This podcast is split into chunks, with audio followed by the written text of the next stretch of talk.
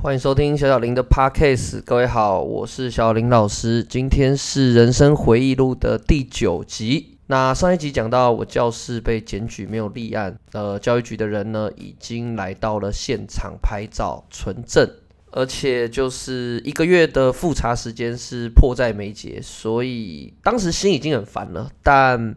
当时呢，又发生了一件可能是我这辈子最痛、最不能决定到底是好与坏的一件事情，就是其实我那时候呢，我太太已经怀孕了。那由于我真的工作挺忙的关系，她是回到台中呢去做产检等等。那我有空的话，我就会下去。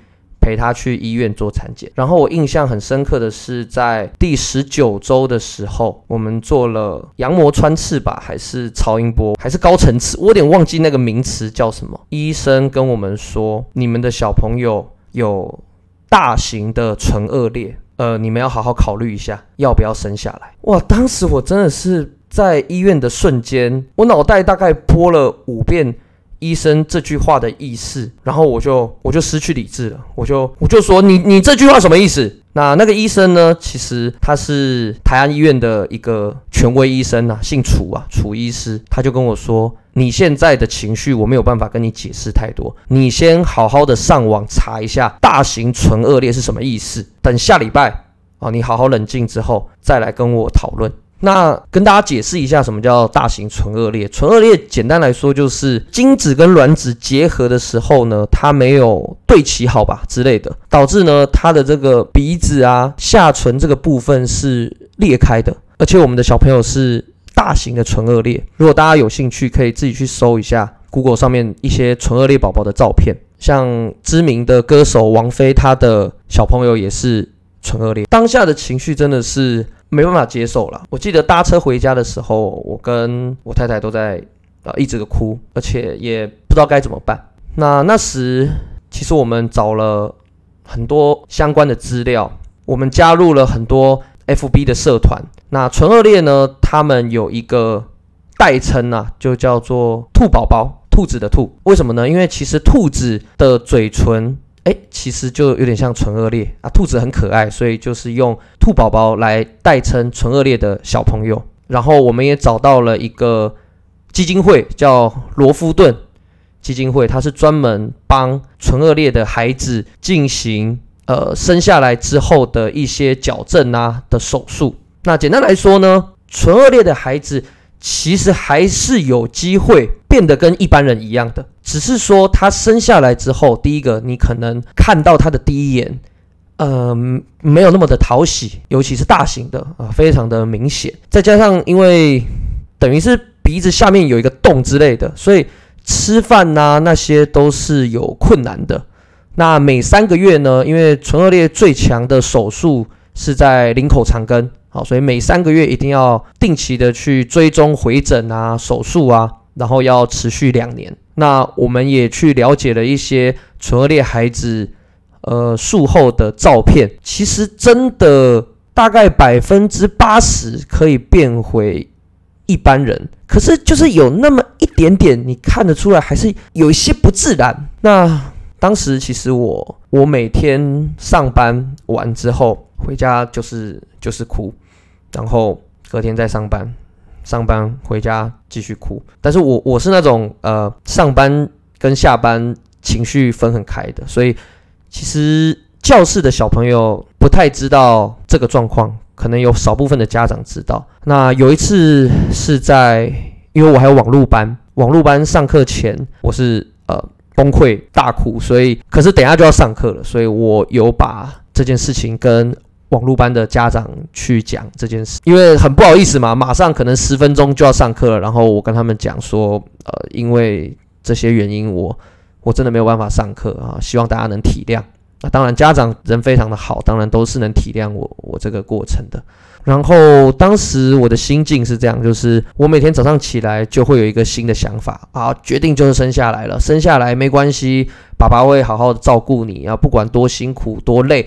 我一定都会啊，给你最好的啊治疗，怎么样怎么样？那可是我过一天再睡起来的时候，可能就会想说，哎，算了，还是呃引产拿掉好了，不然他生下来这么痛苦，对不对？看着他一直做手术，我也是不忍心怎么样的。就每天我都是不一样的想法，而其中我也问了一些家长，像当时我打给一个跟我很多年的一个家长，他们家的小朋友非常的优秀，但是他们家的弟弟呃算是有点重听吗？还是怎么样的？反正他是有带助听器啦，但他那个小朋友围棋下的也很好，书也念得很好，就各方面都非常的优秀啊，就只是带个助听器而已。那我就打电话去问他妈妈，我问他说：“呃，你当时发现这个小朋友他有这个状况的时候，你是什么样的心情啊之类的？因为重听这个东西在肚子里面是没有办法看出来的，所以是生下来才才知道嘛。然后他妈妈当然也跟我讲说，其实真的也是一直哭啊，因为为人父母的我，我觉得真的都是这个样子，我我非常能理解。那。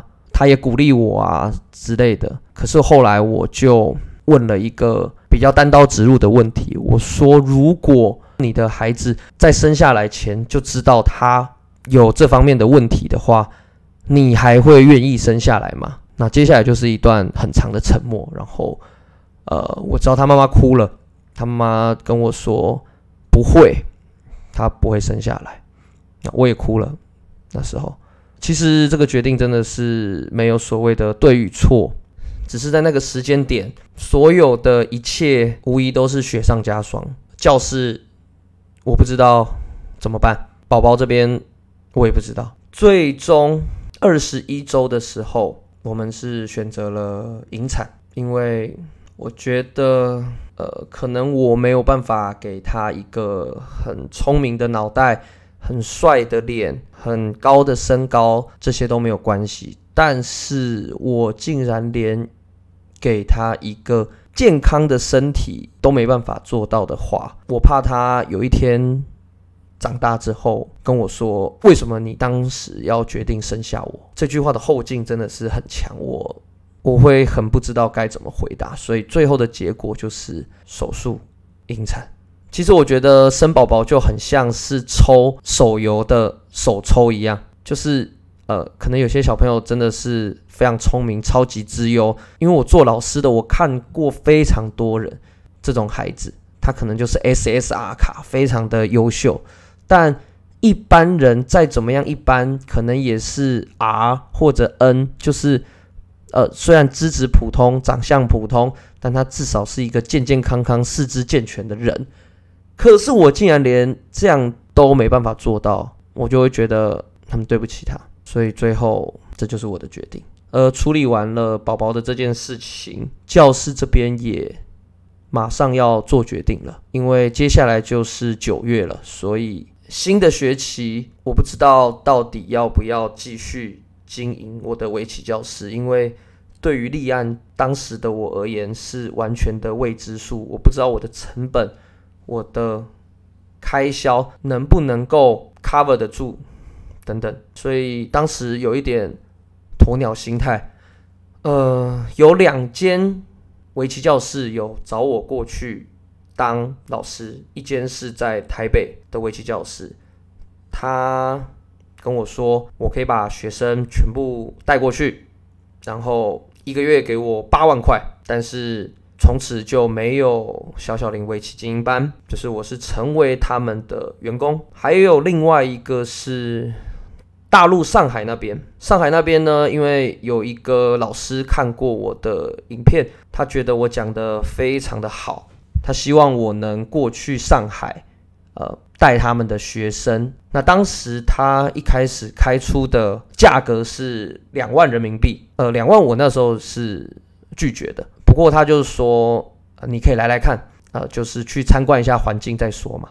那所以后来我有去，我去了两天呐。我是趁暑假的六日，然后因为暑假六日比较闲一点点。我被检举的时间是七月二十七，所以等于是八月二十七的时候他会来复查。所以我是在这段期间飞去上海两天一夜，然后去那边参观他们的环境。那当时。到了之后，因为食宿啊、机票都是那个老师招待，所以呃，我有点不好意思啊。刚好那位老师有一堂动位班的课，我就跟他说，那不然我来上好了。那上完之后呢，那个老师他直接把薪水的部分从两万给到了三万，啊是人民币啊，就是非常强烈的希望我能过去。呃，其实当时真的蛮犹豫不决的，就是到底是要爽爽的当一个员工呢，还是继续往辛苦创业的这条路呃去迈进？我相信这应该也是蛮多人在人生的十字路口上呃很艰难的一个选择啦。好，那今天讲的真的是挺多的。至于我怎么决定的呢？虽然最后的结果大家应该都已经知道了，不过还是明天再说吧，好不好？明天应该就是人生回忆录的最后结局了。哦，暂时的结局了，应该吧。好，那我是肖林老师，我们就明天再见吧，各位，拜拜。